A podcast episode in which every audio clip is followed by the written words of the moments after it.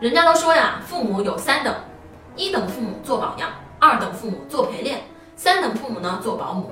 愚蠢的父母常常愿意给孩子当保姆，什么都管，在家里呢管叠被子、管做饭、管喂饭、管喂水，什么都帮着孩子；在外面呢帮着孩子背书包、背画板、背乐器，凡是小孩能做的，这些家长啊全都给帮了。他认为啊，我的孩子可不能受累，我受点累没事儿。在这种过程中，孩子啊会越孩子呀会变得越来越无能。这种孩子呢，他一旦走上社会，就会非常的不合群，因为他该会的他都不会。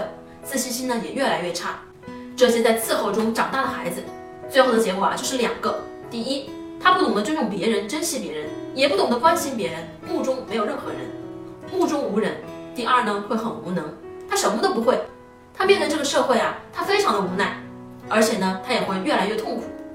那智慧的父母呢，对孩子啊就要去用，孩子啊跟刀一样，不磨不坏，要经常去使用不同的教育方法，要培养不同，你越伺候他。他越没有责任感，越没有能力。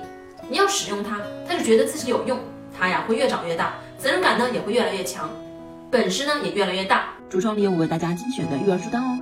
我们现在生活啊是越来越好了，我们自己的家庭呢并没有遇到说父母啊都生病了，完全需要孩子来照顾的。那我们该如何去使用孩子呢？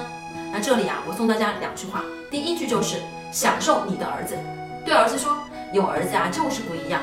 第二句呢？欣赏你的女儿，对女儿说：“有个女儿啊，真好。”儿子是什么人呢？是男人。男字怎么写？一个力量的力，下面一个田地的田。男人应该顶天立地，男人应该有阳刚之气。原来的男孩子啊，名字里都是钢啊、铁呀、山呐、河呀，现在都变成洋洋贝贝，变成宠物的。名字的改变，说明孩子啊在家庭里的位置被改变了，不是看成了家庭的根，而是变成了宠物。所以对男孩。今天你要大胆的去使用它，让它有阳刚之气。我有用，这对他来说啊是特别重要的。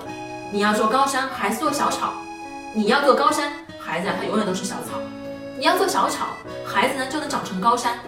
这就是培养男孩的方法。对于男孩呢，只能放养，不能圈养；只能使用，不能伺候。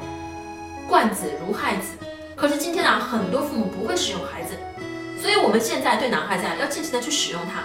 这句话。那对女孩应该怎么办呢？